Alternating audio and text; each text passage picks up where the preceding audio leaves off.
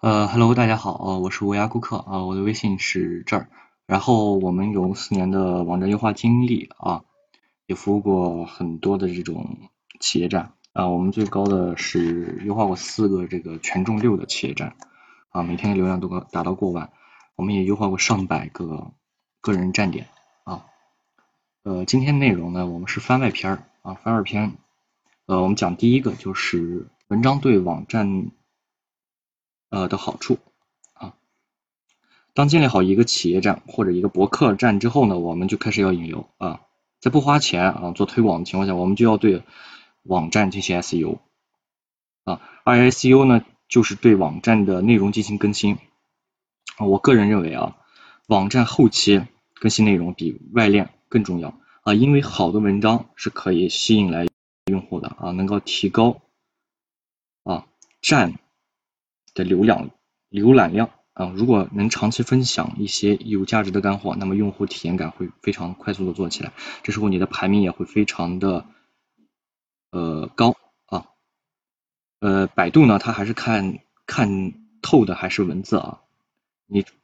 只有啊原创啊富有创新意义的内容，才可以吸引更多的这个浏览者。在很多搜索引擎中，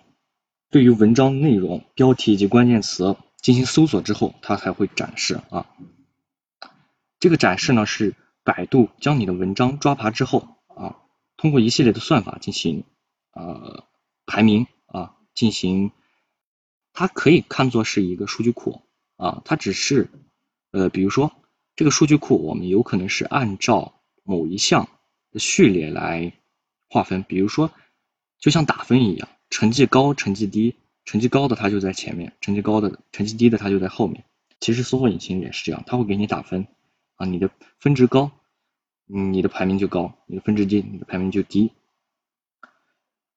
呃，有了价值的文章啊，一定可以获得搜索引擎的排名啊。当然了，文章更新文章一定要按照规律来啊，这样会更好的去吸引这个蜘蛛的抓爬。